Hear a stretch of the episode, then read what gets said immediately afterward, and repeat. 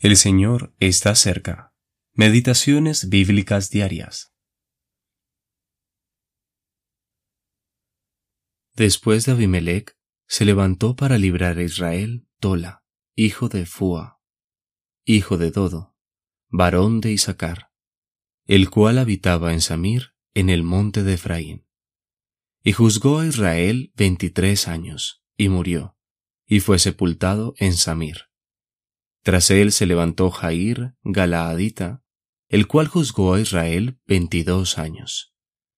Este tuvo treinta hijos, que cabalgaban sobre treinta asnos, y tenían treinta ciudades, las cuales están en la tierra de Galaad.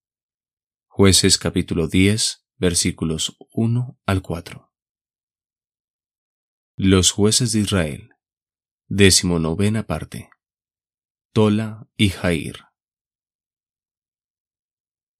Luego de la muerte del perverso Abimelech, Dios en su misericordia le otorgó a Israel dos jueces que no resaltaron por la guerra u otros hitos sobresalientes. Qué descanso debieron ser sus mandatos, uno después del otro, para el pueblo terrenal de Dios.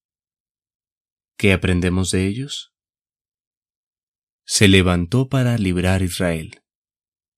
Sí, esto era vital y necesario porque tan pronto como Gedeón murió, Israel se había apartado del Señor e ido en pos de Baal Berit, el Señor del pacto. El relato del orgulloso Abimelech muestra cuán desastroso resultó ser esto. Tola significa gusano, particularmente uno que se utiliza para teñir la tela del color carmesí o escarlata. ¿No nos recuerda esto a aquel que dice proféticamente en el Salmo 22, versículo 6, Mas yo soy gusano, y no hombre, oprobio de los hombres, y despreciado del pueblo? Él, Jesús, dio su vida, su sangre fue derramada por nosotros.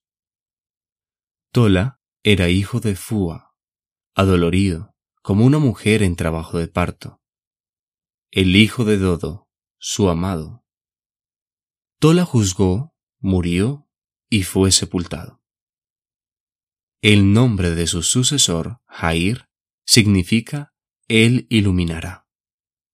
¿No nos hace pensar esto en nuestro Señor Jesucristo, aquella luz verdadera que alumbra a todo hombre y que vino a este mundo? Juan capítulo 1, versículo 9. Jair tuvo treinta hijos.